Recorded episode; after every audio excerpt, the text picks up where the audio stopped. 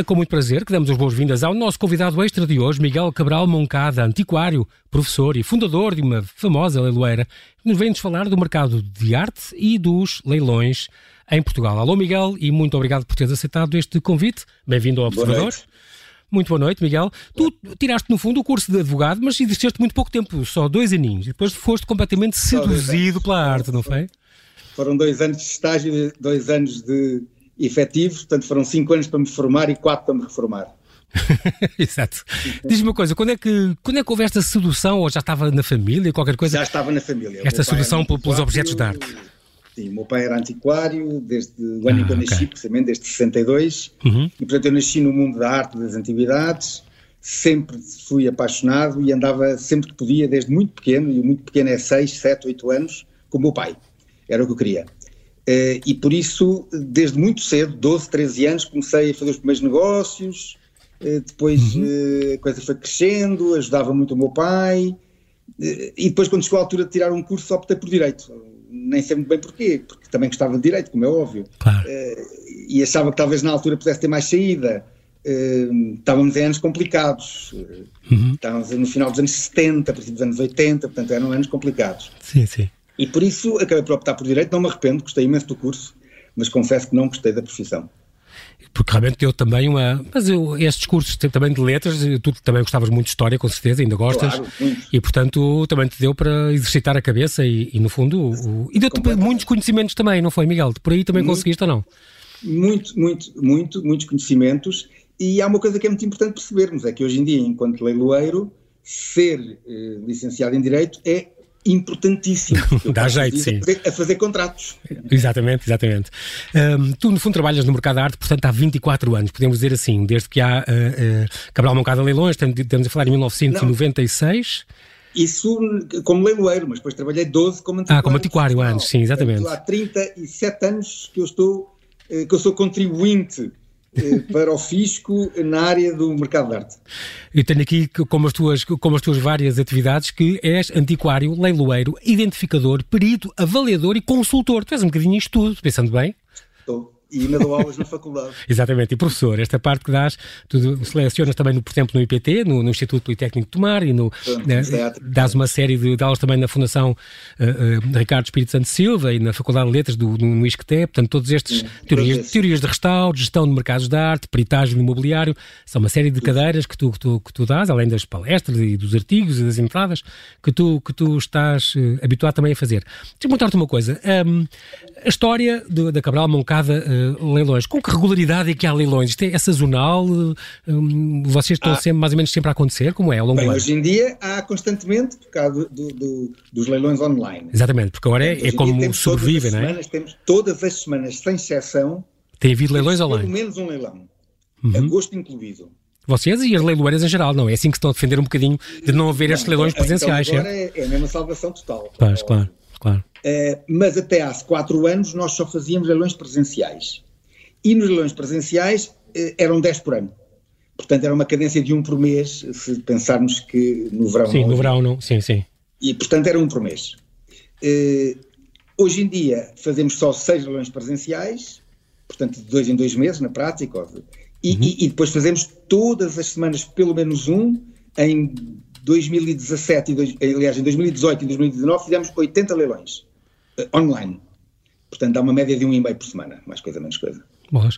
Uh, diz uma coisa, Miguel, quem está interessado, ou por exemplo, só num, num, tipo de peças, alguém que só gosta de porcelana chinesa de um certo período, como é que é? Para saber quando é que isso vai leilão, inscreve-se no vosso site, Isto, do, do DCML? Inscreve-se no nosso site, tem, okay. tem sistemas de, de, busca, pode dizer uh, aquilo que quer e, e, portanto, depois leva uma chamada de atenção quando há quando vai daquela área em que está interessado. Uns dias antes, porque as pessoas, uns dias antes, normalmente podem depois visitar as, as, sim, sim, sim. as peças, não é? Então, normalmente é tudo na vossa sede, ali junto à Assembleia da República, na Miguel Lupi? É, ou é... tudo na nossa sede, junto à Assembleia da República, exceto hoje em dia os leilões eh, online de mobiliário, que é no espaço Alameda, que é ali por trás da Alameda da, da, da Fonte Luminosa. Ok. Pronto, qual é a vossa ligação uh, a galerias, a antiquários, uh, a museus? Quer dizer, por exemplo, os museus nacionais, portanto, o Estado, Tem alguma preferência no, nos leilões? Vocês têm que os avisar antes quando há assim peças que possam ser tesouros ou, ou tesouros nacionais? Acredito que não, não passem, mas imaginem que o Estado. Também passam. Também há, há, obriga há, obrigações legais logo à cabeça, que são os bens que estão classificados, em que nós temos que comunicar ao Estado que vamos ter esse bem em leilão uhum. e que o leilão vai à venda no dia X, porque o Estado tem um direito legal de opção. Depois há uma constante e permanente troca de informações e de contactos e de conhecimentos com toda a gente e, portanto, com as pessoas dos museus, com quem tenho as melhores relações, eh, e alertamos-los com muita antecedência, sempre que podemos, Sim. com toda a antecedência que podemos, claro, claro, sobre objetos que nós consideremos que eles possam estar interessados em, em, em adquirir.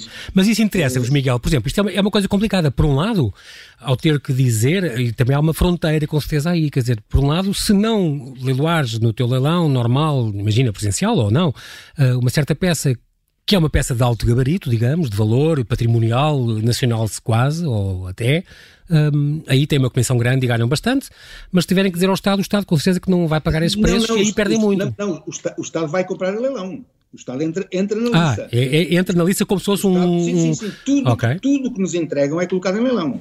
Nós somos uma leiloeira, colocamos tudo em leilão. Pronto. Uh, mas só que alertamos porque o Estado precisa de tempo para tomar decisões, para claro, claro, claro. angariar, angariar dinheiro, claro, necessário, claro. Já, já, o Estado já nos adquiriu peças muito importantes, talvez a mais importante de todas, embora não fosse a mais cara, uhum. uh, foi a mais importante de todas, foi o centro de mesa que faltava na baixela completa que está no Palácio da Ajuda, que tinha sido o presente do rei de Itália à sua filha quando ela casou com o rei Dom Luís, a rainha ah, Maria, Maria Pia sim.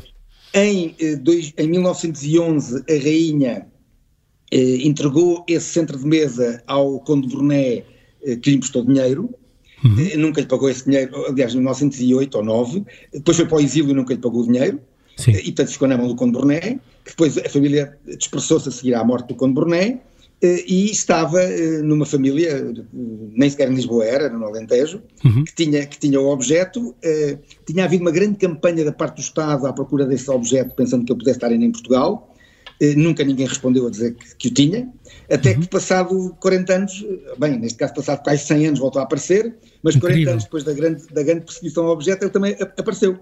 Nós contactámos imediatamente o Estado, o Estado acabou por classificar o bem e adquiriu. Pronto. Em leilão. Claro, Portanto, okay. Dizer que essa peça foi, eh, tinha uma base de licitação de 10 mil euros, foi vendida por 41 mil euros. Mas o Estado é comprou, claro. Pois, claro, claro. Um, Diz-me uma coisa, uh, há pouco tempo também aconteceu uma, um, um, um, leilão engraçado, em novembro de 2019, não foi há, muito, há, muito, há muitos meses, um, no Centro Colombo, houve aquelas cinco serigrafias de Marilena ah, Vieira Silva. É tu também colaboraste é nisso, a título, a título gracioso, claro. mas também dizias que foi uma coisa que eu nunca tinha visto, quer dizer, é um, um leilão mecenático, com um objetivo mecenático. As pessoas compravam, mas aquelas, as pessoas que puderam comprar aquelas cinco serigrafias da Vieira Silva, depois o, o importante era que aquilo ia, eh, ia ficar a integrar o espólio da Fundação. O que mais engraçado desse leilão, que é inédito na minha carreira. Aliás, com o patrocínio é do, do Presidente. Não estavam a licitar um bem as pessoas estavam a, a, a degladiarem-se para oferecer dinheiro, porque no fundo a, a licitação era dinheiro. Sim, para, sim, sim. com esse dinheiro, se pagar ao proprietário dos bens, para os bens poderem ingressar no museu. Na Fundação e Museu Arpado Zen Vieira da Silva, exatamente. Vieira da Silva. Uma ideia, uma ideia muito engraçada. Fazemos, fazemos leilões mecenáticos com muita frequência, ah, sobretudo para instituições, instituições eh, de solidariedade social e para a Igreja. Vamos ter agora online. Uhum de um importantíssimo uh, artista contemporâneo, Bordal 2, uhum. uma peça que vai a leilão agora no fim do mês de abril, um leilão exclusivo online. Foi-nos entregue hoje uhum. a peça pelo próprio artista. Uh, Mas espera, o Bordal 2 é, é, faz aqueles animais gigantescos com, com lixo e com coisas que estão ainda nas ruas. É uma peça pequenina, maleável? É, é um, não, é, tem 1,20m por 1 metro. Sim, então é pequenina para o que ele faz, é pequenino. Não, é nada pequeno. e chama-se, tem um nome muito interessante, Uh, Chama-se Jovem Pantera Negra. Ah. Portanto, não sei se era o Eusébio quando era novo, mas. Exatamente, exatamente, muito engraçado. É, Miguel, é espetacular a peça, eu já tive a oportunidade de a ver, é e, espetacular. Isso vai, vai ser vai, quando? Vai ser quando? Vai ser colocado em leilão na semana que vem e, e o leilão acabará, porque os leilões online, eh, os objetos estão durante uma semana em licitação permanente e depois chega o momento do fecho e o fecho é na segunda-feira não é a próxima, é outra a seguir, que é dia 27, salvo erro.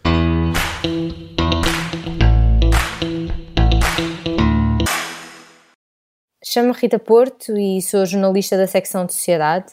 Trabalho os temas de saúde no Observador e posso dizer que estamos a acompanhar o surto do novo coronavírus desde o primeiro dia. Ainda ninguém imaginava que se iria tornar numa pandemia e que em tão pouco tempo chegaria a Portugal. E aqui estamos, o Observador a informar, a explicar, a dar-lhe conta da evolução do coronavírus, minuto a minuto. É isto que fazemos, todos os dias, a toda a hora, com rapidez, mas sempre com clareza e rigor para lhe fazer chegar a melhor informação. Estamos sempre ao seu lado e agora precisamos que esteja do nosso lado. Se quer juntar-se à nossa missão de serviço público, torne-se assinante do Observador.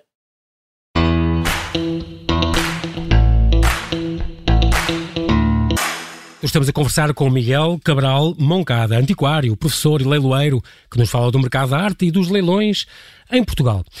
Miguel, estávamos a falar deste, deste magnífico leilão que aconteceu uh, no Colombo uh, e uh, é preciso dizer também que, no fundo, era uma coisa, até uma quantidade acessível de dinheiro que as pessoas podiam dar, porque é importante, como tu disseste numa entrevista nessa altura, que enquanto agentes do mercado de arte possamos ajudar os agentes museológicos a aumentarem o seu acervo. Foi o que aconteceu, aliás, neste, neste leilão que aconteceu no Colombo, com o alto patrocínio do Presidente da República, aliás. Miguel, entre é todas as artes que tu, que tu tens e que passam pelas mãos, a feiança, a pintura, a escultura, a porcelana, os azulejos, as caixas de rapé, as moedas, as tapeçarias, as medalhas, tudo. Qual é a tua, qual é a tua área preferida? A feiança? Também. É porque não tu, é eu sei que tu. Não, tu, eu perguntei a fiança porque tu tens livros, um livro sobre isso, por exemplo. Por isso. Uh, não, a minha área mais, mais de preferência é, tu, é, é a área de, da arte lusíada. Portanto, tudo o que são uh, a arte resultante dos descobrimentos portugueses. Uh, aliás, eu estou a acabar a minha tese de doutoramento. Aliás, estas últimas quatro semanas praticamente não tenho feito mais nada se não avançar com ela em grande força. Uhum, é sobre mobiliário Lusíada, é a produção eh, de mobiliário desde os finais do século XV eh, na costa ocidental africana até ao século XVIII e que vai engloba tudo até ao, até ao Japão, até a arte Namban. portanto, é um mundo fascinante eh, a expansão portuguesa, ou os descobrimento da expansão portuguesa foi um mundo fascinante, a maneira como os portugueses, não é só a parte do Estado, claro que essa também é muito importante, não, a uhum. parte do português mesmo, indivíduo, eh, eh, só entrou pela África, entrou pela Ásia, entrou pela América adentro, sozinho, a descobrir, a negociar, a casar-se, a ter filhos. A não, é isso que eu ia dizer, isso é um pormenor é. extraordinário que nos distingue de muitos outros povos que nessa altura também tiveram impérios. É. Nós, houve esta, esta miscigenação, é tão importante isso. Mas há aqui um, há aqui um pequeno pormenor que nós eh, damos pouco relevo em uhum. Portugal. É que eh, na África e na Ásia, de facto, houve outros impérios, mas no século XVI não houve mais nenhum. E tudo se passa no século XVI. A grande descoberta é no século XVI. Uhum. Porque no século XVII já o mundo estava a começar a ficar noutra e com outra, e com outra mentalidade. Exatamente. Aliás, a Europa vai mudar. O Renascimento. Exato. Com o Luís XIV vai mudar e vai se re recentrar em si própria. Agora, uhum. o século XVI é, por excelência, o século em que a Europa se abre eh, ao, ao, ao, ao, resto do mundo. Só foram os pioneiros, e certo? Exato. O principal protagonista éramos nós. Exatamente. Éramos os pioneiros. Muito bem, essa é, é a mesma palavra certa. No, no, Portanto, Extremo Oriente, então, fomos mesmo nós, quer dizer, os não, primeiros que chegaram, que levaram as armas, levaram ao hospital, levaram tudo. Indico tudo. Exatamente. Portanto, significa que quando holandeses e os ingleses chegaram ao Oriente, nós já lá estávamos há um século já havia gerações e gerações de portugueses e dos descendentes que estavam ramificados pelos interiores todos da, da, da, dos vários países um, asiáticos e pelas imensas ilhas do arquipélago da Indonésia, onde havia produção de arte, encomenda produção, uma parte, para, uma parte pequena para consumo daquelas pequenas elites portuguesas que ali estavam e das próprias elites também asiáticas, eh, autóctones, chamamos assim, uhum. e, e do outro lado para uma imensa exportação para uh, a Europa, que consumia, que estava completamente disponível para consumir. A Europa não é Portugal e Espanha, é todo. É toda a Europa. Estava completamente disponível para consumir. E, portanto, nós temos. no mercado. Nós temos arte mobiliário Lusíada na Suécia, registada em 1581. Incrível. Pronto. É, é, para Isso diz tudo, não é? Qual é a dimensão disto? E, e, como temos, obviamente, em toda a Alemanha, como temos, obviamente, na Áustria, dos Habsburgos, como uhum. temos, obviamente, na Dinamarca, na Inglaterra e, depois, mais óbvio, em, em, em França, em Espanha, claro, claro. é mais óbvio. Inglaterra, claro. Há pouco tempo tive aqui um, um, um, convidado também, há umas semanas, que foi o Mário Roque, que, também, que é também, Sim, claro. um, como tu conheces bem, e é também um fortíssimo defensor desta... E grande, e grande, grande desta época também, não é? campanha pela, pela, pela promoção e ele, da fantástica arte portuguesa do século XVI. E ele diz isso, e, é mesmo quando... Exatamente, ele diz-me quando mesmo eu quando vai à França, àquelas feiras, ele diz que os franceses e assim ficam fascinados Fascinado, com a, o que ele claro, leva da, da, da arte claro, lusíada. Claro, claro. Aliás, devo dizer que uh, Mário Roque, Jorge Wells e, infelizmente, acabado, morreu há três ou quatro semanas, o Pedro Aguiar Branco, uhum. fizeram e fazem mais pela cultura nacional do que a esmagadora maioria dos agentes culturais uh, oficiais. Exato. Porque eles vão, eles vão às grandes feiras internacionais, aos grandes palcos internacionais, mostrar o que melhor dão a conhecer, exatamente.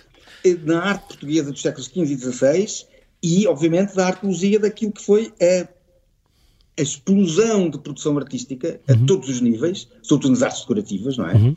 é que, que em, em, no, no, no além-mar, por, por, por, por, obviamente por pela presença dos portugueses. Claro, claro, claro, Uma coisa que eu eh, até tive a sorte de já poder assistir, as tuas visitas ao domicílio, portanto, tu és como os médicos. A tua a verdadeira caça ao tesouro é uma coisa extraordinária porque tu és contactado é. pela leiloeira e consegues ir. Portanto, as pessoas chamam-te, têm um espólio, têm qualquer coisa que querem vender ou querem pôr a leilão, uh, às vezes quando há as partidas, quando há as heranças, e então lá vais tu. No meio de todas estas, claro. deve ser uma, uma, uma, visita sempre fascinante, deves descobrir autênticos tesouros. Isso é a minha, é, isso é uma parte, é a parte mais... Uh, Interessante é, emocionante. Mais tempo. É a parte mais importante da minha É uma caça ao tesouro, completamente, é, é, é É, é. As pessoas Aliás, não têm, às vezes as pessoas não têm noção do que têm em casa, certo? Não, é verdade. Aliás, os ingleses têm uma frase, têm uma frase muito engraçada no mundo do antiquariato, uhum. que é quando se despedem de um antiquário, se despede de outro antiquário, diz-lhe good hunt, boa caçada. é, portanto, no fundo, são, são caçadores. Nós, é um bocadinho diferente, a descobrir para depois colocar no leilão, mas é um bocadinho a, caça ao tesouro. Nunca sabemos o que é que vamos encontrar nas casas que visitamos. Já tens é, encontrado é uns tesouros extraordinários, não? Talvez a parte mais fascinante da minha profissão uhum. seja precisamente entrar na casa das pessoas, não é entrar e ficar na sala sentada à conversa, é entrar e mexer objeto por objeto, Sim. sala divisão por divisão, é verdade. Sótãos, caves, e tu, é, e tu és cuidadoso, que eu sei. Tem que se ver tudo, tudo, tudo, Exatamente. tudo, tudo, tudo, E tenho encontrado coisas extraordinárias. Talvez o caso mais interessante que eu tenha uhum. na, minha, na minha profissão, ah, tenho dois casos muito interessantes. Um passou-se em Coimbra, uhum. eh, numa casa apalaçada, num, depois de dois dias de intenso trabalho, eram oito da noite, na equipa tinha toda de vir para Lisboa, porque era o último dia, uhum. na cozinha, naquelas cozinhas antigas, muito alta. Com os, copos, com os copos pendurados. Lá em cima de uma estante, de, de, um armário altíssimo, estava um objeto que no cima estava meio tapado por, porque tinha caído caldo do teto. Uhum. Eh, eu lá pedi um escadote, lá andei bamboleante, lá fui em cima e estava uma terrina que hoje é única, não se conhece outra, da fábrica do Rato, marcada, uhum. que tem uma decoração extraordinária. Essa terrina foi vendida por eh, 27.500 euros. Impressionante. E a pessoa tinha ali na cozinha sem saber. Extraordinário. extraordinário. Qual era o outro caso que ias contar já agora? Lá em cima, perdida. Sim, perdida. incrível, incrível. Portanto, isto acontece. É de facto uma caça ao tesouro e é muito interessante porque entrar dentro das casas das pessoas também nos permite perceber os hábitos de consumo, o que é que as pessoas tinham tradicionalmente. Uhum. Por exemplo, uma das coisas que invariavelmente há nas casas dos portugueses é porcelana da fábrica da Vista Alegre. Uhum. Eu nunca vi uma casa em Portugal Sim. que não tivesse Sem pelo menos uma peça, menos uma peça Exato. da Vista Alegre. Nunca vi. É, outra característica típica é pratas. Todo ah, sim, português sim. tem prata. Outra característica típica, que é extraordinário, é porcelana chinesa. Portanto, em Portugal, as pessoas têm porcelana chinesa. Se compraram recentemente, se herdaram, se está na família há muitos anos ou há poucos anos, não sei a verdade é que têm todos. Portanto, são, é muito interessante percebermos que há hábitos de consumo. Mas depois também é muito interessante percebermos outra coisa que é que eu com a vida comecei a ficar um bocadinho triste, que era eh, quando comecei, a, a, sobretudo nestes anos mais recentes, a, a, entrar nas casas das pessoas, infelizmente que tinham morrido, uhum. da idade dos meus pais, o que eles tinham dentro das casas era praticamente o mesmo que os meus pais tinham dentro de casa deles. Portanto, significa que por geração uhum. também há hábitos de consumo. Exato. É muito interessante perceber isto. Uh, e isto é o mercado de arte a funcionar e sempre foi assim. Sim, sim. Voltando ao século XVI, no século XVI, uma das dos, do must de colecionar arte na Europa era comprar arte lusíada. Exatamente. Pronto. E isso é que é importante nós. É muito engraçado ter falado também da, da de, de, porcelana chinesa, porque, por exemplo, há quatro anos eu lembro-me que tiveste, bateste um recorde nacional. Eu acho que esse recorde ainda se mantém, certo? Mantém. Na segunda sessão do leilão 181 de Antiguidades é e Obras de Arte, em 27 de setembro de 2016, venderam então uma peça em porcelana chinesa, um aquário, o lote 425, que começou com uma base de 120 mil euros e fez 640 mil euros. 640 mil euros é uma coisa brutal. Logo a seguir havia outra, brutal. mas outra, eu acho, achei igualzinha, mas não estava marcado. O que é que isso quer dizer? Não, não estava com a assinatura, não estava com o carimbo, o quê? É, o contraste? Há uma, marca, há uma marca por baixo, eh, com, okay. um caractere chinês, ah. que que portanto identifica em, aquilo em, e que dá-lhe autenticidade? A história é muito simples. Em princípio, estes aquários estiveram uh, no Palácio Imperial, em Pequim. Uhum. Uh, quando o Palácio, o Palácio tinha 3 milhões de objetos. Neste, e só, só ficaram lá meio milhão. Portanto, houve 2 milhões, milhões e meio de objetos sim, que saíram do Palácio uh, por várias razões, por vendas, por, por, por, roubo, por enfim, uhum. essa coisa. Mas por estar marcado quer dizer que esteve, que, que esteve no Palácio? É isso? É a marca, é a marca, era a marca do Imperador.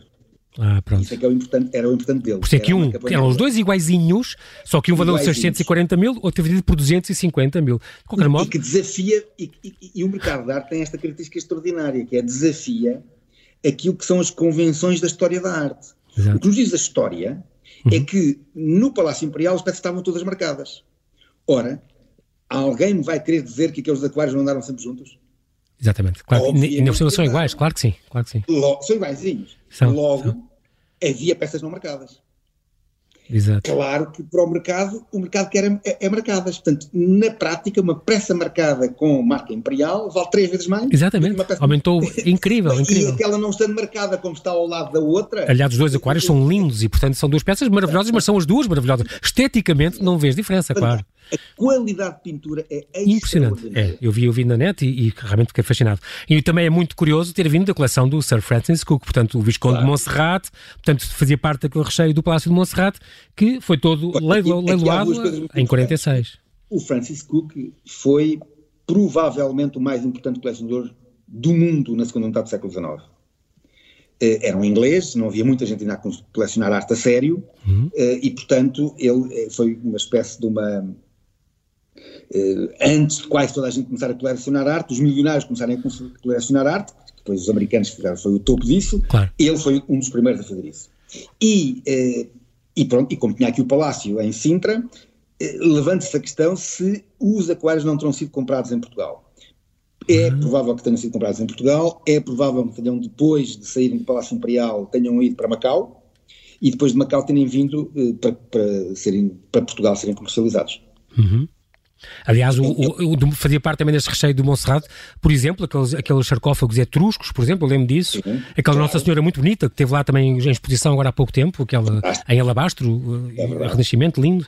E também é preciso dizer que, que, é muito engraçado, uma coisa que tu também disseste nessa altura, quando, quando uh, o teu Cabral Moncada Leilões uh, bateu esse recorde nacional, há quatro anos, disseste uma coisa muito, muito curiosa, que, por exemplo, no próprio, uh, outra peça importante, tinha sido em dezembro de, em, em dezembro passado, pronto, foi agora em dezembro passado, um, acabaram por vender também por 175 mil euros um biombo chinês de 12 folhas, é que, que, também vinha como esses, esses, dois aquários de uma coleção particular, e no fundo tu explicaste isso numa entrevista. A China está a recuperar o seu património histórico, tá, porque as grandes tá. obras da China não estão lá, estão, estão espalhadas. Estão, estão. No fundo, está a acontecer eh, 150 anos mais tarde aquilo que os americanos começaram a fazer depois da guerra civil deles. Que foi, uh, no caso dos americanos, não tinham arte nenhuma, portanto tiveram, tiveram para a Europa, claro. uh, com, melhor, os americanos descendiam dos europeus, não é? Portanto, tinham arte europeia, Sim, claro, claro. a sua arte. Claro, claro. Uh, portanto, houve um, umas centenas de mil, multimilionários americanos que o fizeram. E agora estamos a assistir ao mesmo fenómeno. Temos umas centenas de multimilionários, ou se calhar até milhares, chineses, milionários chineses, que querem montar fundações mesmo, e museus. Mesmo, parece mesmo muito multimilionários, e que estão uh, uh, Estão a fazer fundações e museus, não é? A, a recuperar património, Exatamente. porque eles ficaram sem nada. Ou, ou, então foi na Revolução Cultural, ou, ou foi tudo. Ou foi, vendido, tudo. ou destruído? Não se esqueça, primeiro, o Chiang Kai-shek levou o tesouro todo e os, os museus todos para a Formosa. Portanto, tudo o que são as coleções nacionais Só estão isso na perdeu, não estão na China. Exato. Número um. Número dois, antes disso, já tinha havido os europeus a, a, a, a saquear, no sentido lato do termo. A, a grande e a francesa, sim. A, grande e a francesa, e a inglesa, e a portuguesa, e a tudo, na China do século XVIII. E finalmente temos a revolução cultural do mal que é dramática, Sim, exatamente, exatamente. destrói. E então essa claro. destrói. Portanto, os chineses não têm nada praticamente. Lá. Pronto. Lá. O que houver está espalhado e, e, pelos vistos, olha, apareceu cá, por exemplo. E tem, e tem, e tem, e tem estado a comprar em todo o mundo, não é, não, não é um fenómeno exclusivamente português, só que em Portugal aparecem coisas muito boas, porque estamos lá.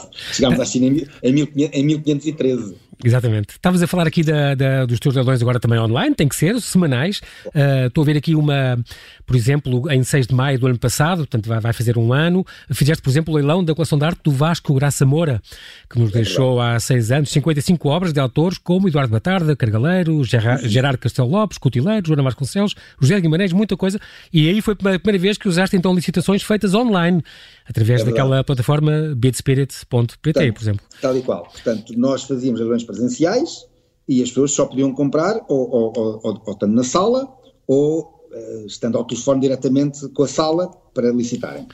Uhum. Uh, além das ofertas que podiam deixar escritas. Claro. Uh, abrimos um canal novo que é licitarem diretamente online nós temos sempre umas ideias nas nossas cabeças engraçadas.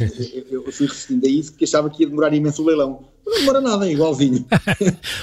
Miguel, diz-me outra coisa. Aqui, agora estou a lembrar-me destes programas do The Antiques Roadshow da BBC One, de certeza que tu vês. Um, eles, eles, de certeza que vês, ou que gravas ou que compras, porque é um, é um programa excepcional Isso, que dá à BBC excepcional. One. Excepcional, onde eles têm vários uh, experts e especialistas, têm quase, quase 60 e tal especialistas nas várias áreas, também tens alguns. Um, por exemplo, eles têm 11 de cerâmica e de vidros, 9 de pintura e gravuras, 6 de joalharia, portanto são muitos espalham-se e fazem este roadshow que, vai, que a BBC faz este programa, vai, vai a vários, à frente destes castelos, à frente destes palácios e as pessoas levam os, os seus trecos que têm em casa é e às vezes há coisas, descobrem também coisas fantásticas, há autênticos tesouros também. Como é que há? Tu, tu, tu cá teria sucesso um programa assim? Ora bem, eu há 20 anos fiz um projeto eh, a pedido de uma de uma de um empresa canal? produtora de, de, de, conteúdos de, de, conteúdos para televisão, uhum. que depois nunca chegou à frente. Era para ser no Colombo. Engraçado. Era ser naquele sítio onde eu depois fiz o leilão o ano passado. Exatamente, da Vieira da Silva, sim. Engraçado. Pois, porque é muito central e as pessoas chegavam com os nunca, nunca chegou a avançar, mas a ideia era um bocadinho isso. As pessoas levarem coisas que tinham em casa uma, e uns especialistas avaliavam e tal tal e qual, mas depois acabou por nunca avançar. É um programa, é um é, programa extraordinário. Mas tu, tu já avalia, é. tu és também avaliador, tu, tu já, já fazes isto há quantos anos, Miguel? Há quantos anos é que tu já, tu claro tens os teus especialistas para, para, há para área? Há anos que eu faço avaliações. Pois é isso, mas já tens algum olho para, mesmo que não seja a tua especialidade, por exemplo, a fotografia, mas já sabes que é uma coisa importante ou que é uma coisa, sim, sim, sim, sabendo não, a história. É, eu já te vi em ação e, e passou tudo pelas mãos, é, é verdade. Correto, esse termo olho. É nós temos a, é, a, a é capacidade para percebermos, mesmo em áreas que não dominamos, que ali está um objeto importante. Uhum. Que ali está alguma coisa que pode ser, do ponto de vista histórico-cultural, artístico e económico, uma coisa importante. Exato. E esse é alerta isso. que é o alerta, é que é o alerta base. É isso, porque também há essa, a questão da história. Como é que, e eles perguntam sempre isso e isso é muito engraçado. Como é que esta peça veio para as mãos? E, e então eles contam, a minha bisavó era amiga deste pintor, ou a minha mãe, ou então também acontece, olha, comprei isto por tudo e meio num antiquário que não sabia que tinha... Mas, ó João Paulo, eh, voltando à história dos, dos, dos aquários do Cook, uhum. eh, o, o, que aconteceu foi que o proprietário atual uhum. dizia, eh, convicto, porque sabia, que os aquários tinham sido comprados pelo pai no leilão de 1946. Sim, quando, quando, se, quando se disseminou todo aquele recheio do, do Passo Monserrate. Num, num, leilão sem catálogo. Um drama, portanto. Ok. e... Pois, porque eles têm que provar a proveniência, senão é roubado. Equipa, a Cabral Moncal montou uma equipa de a ordem foi encontrem uma fotografia do aquário dentro do, do, palácio. Ah, pronto, exato. Isso é que era fundamental. Mas existem fotografias do, do António Lamas, uma vez mostrou-me fotografias do palácio quando estava, quando estava ainda habitado, lindo de morrer, Havia com os móveis. fotografias do pois, palácio. É preto e branco. Um livro magnífico é. feito pela professora Maria João Neto, que aliás depois coordenou a exposição. Sim, que foi agora há pouco tempo. É, Exatamente. A de, há pouco tempo. Exatamente. É, sobre o palácio, mas em nenhuma desses. desses fotografias? Desses, ah, não acredito. Não estava, não estava nenhum aquário. Aparecia, aparecia os aquários. Oh, e então? É, bem, um dos meus colaboradores, é, às tantas, diz uma coisa extraordinária: diz, há um fundo na Gulbenkian que não se tem acesso e que não está registado porque está com outro nome, fotografias não sei de quê, uhum. que tem algumas fotografias de, de, de, de Impressionante. Uh, e, e, tinha. E tinha. Isto é um trabalho de detetive. É, é, claro. claro. E, e, pior ainda, é, é detetive com tempo contado. Nós temos um prazo para acabar o, leila, o, o catálogo, temos um claro. prazo para mandar o catálogo para, para a tipografia, e portanto é não é com todo o tempo do mundo, não é? Claro, claro. Era, era, tinha, era extremamente importante encontrar a fotografia, encontrou-se felizmente, era extremamente importante porque então... Lá uh, apareceu é, é, era fundamental. O que valida, porque isso é importante por causa também dos roubos, não é, Miguel? Tu foste também antiquário, uh, antiquários e roubos. Como é que eu, eu lembro-me sempre de chegar a antiquários e ver aquelas imagens de roca e aquelas, aqueles altares, aquelas coisas, e às vezes penso, isto de certeza que foi roubado, pessoas, é inevitável não, não pensar não nisto. Hoje em dia, como é que é? Tem que se fazer uma ficha, tem que se informar a PJ? É, ou... A igreja não foram os antiquários, foi o Estado em 1934 e, exatamente. em 1934 e 1939. E, na Primeira República e, e com Marta Frades, exatamente. Esse é que roubou a igreja exatamente. e roubar a igreja pelos, Mas hoje em dia vocês são obrigados a fazer, vocês, quando eras antiquário, Todos, portanto a pergunta é esta, a fazer uma ficha e a mostrar à judiciária ou não? Os antiquários leiloeiros eh, portanto, nós, enquanto leiloeiros, todas as semanas, todas as segunda-feiras, uhum. enviamos para a judiciária okay. uh, um, uh, a cópia de todos os contratos que, que celebrámos na semana anterior, uhum. onde vai a descrição toda dos bens e a ah, fotografia. Isso, isso, tem que ser. E, e volta e meia, isso, é muito raro, nas, nas leiloeiras é bastante raro, mas volta e meia, uma, duas, três vezes por ano, lá aparece, lá a Polícia Judiciária eh, encontra no meio daquilo tudo uma peça que foi roubada, normalmente há bastante tempo porque em princípio pois, dá um tempo até não vai pôr uma leiloeira, não é? Sim, claro, claro, porque é muito óbvio que a pessoa vai, vai logo à procura dela. Os antiquários têm rigorosamente esse dever, como tem os, como tem os orives, como têm os penhoristas, todas Isso é importante, é importante. bem de segunda mão têm esse, é uma, uma, esse dever. Uma, uma obrigação. Legal, uma obrigação claro, legal que sim, claro que sim. E, e, que se cumpre, claro. Muito importante. Aliás, nós temos uma colaboração muito chegada, eu vou contar aqui uma história muito engraçada. Diz, diz. Eh, nós soubemos de um roubo de um quadro no Norte, eh, simplesmente porque conhecíamos a pessoa, ou melhor, a pessoa conhecia-nos e mandou-nos uma fotografia a dizer que este quadro foi roubado. E passado três meses, em agosto eh, de, de, de 1999 ou 2000, uhum. eu estou no, no, no na Cabral Bancal Leilões e sou chamado porque está um senhor com um quadro. E quando eu vejo é o quadro roubado. Ah, pronto. É, imediatamente eu. Uh, Alertaste? Não, eu empatei o senhor, consegui que um dos meus assistentes ficasse com ele e eu fui imediatamente falar à judiciária. A judiciária chegou e apreendeu o quadro, claro, e, claro. E, e, e, pronto. Portanto, há uma colaboração concreta. Chegadíssima e, próxima, tem que ser, não é? Claro. Tem que ser, é fundamental. Muito é, bem. Defender, e, e vou-lhe dizer que a judiciária, no mundo das, das, obras de arte, quer das falsificações, quer dos roubos, funciona muito bem. Pois, eles foram até do azulejo, agora há um projeto também a ver com o azulejo. Magnífico. Isso é importante, porque é funciona muito bem e, e, e ainda bem, bem, porque há, já há com muitos países. Preparados, com agentes com sensibilidade, com conhecimento e preparados para identificar e para. Exatamente. E o problema da, das falsificações. Muito importante. Roubos, Sim, senhora. Muito importante. Miguel, infelizmente nós não temos tempo para mais, sabes que em rádio o tempo pois é, passa é, no instante, mas até passa a correr, mas e ficámos aqui a ouvir histórias e tens sempre histórias extraordinárias. Resta-me ah, agradecer-te, Miguel, bem-ajas pela tua disponibilidade, por, por estar Muito connosco, obrigado. em direto no Observador, a falar de arte, património, peças bonitas, Muito sabe obrigado. sempre bem, alegra a vista, entre aspas, neste, neste período difícil, que corra, continue tudo a correr bem. Boa quarentena também. Também para todos. Vá, Miguel, um abraço.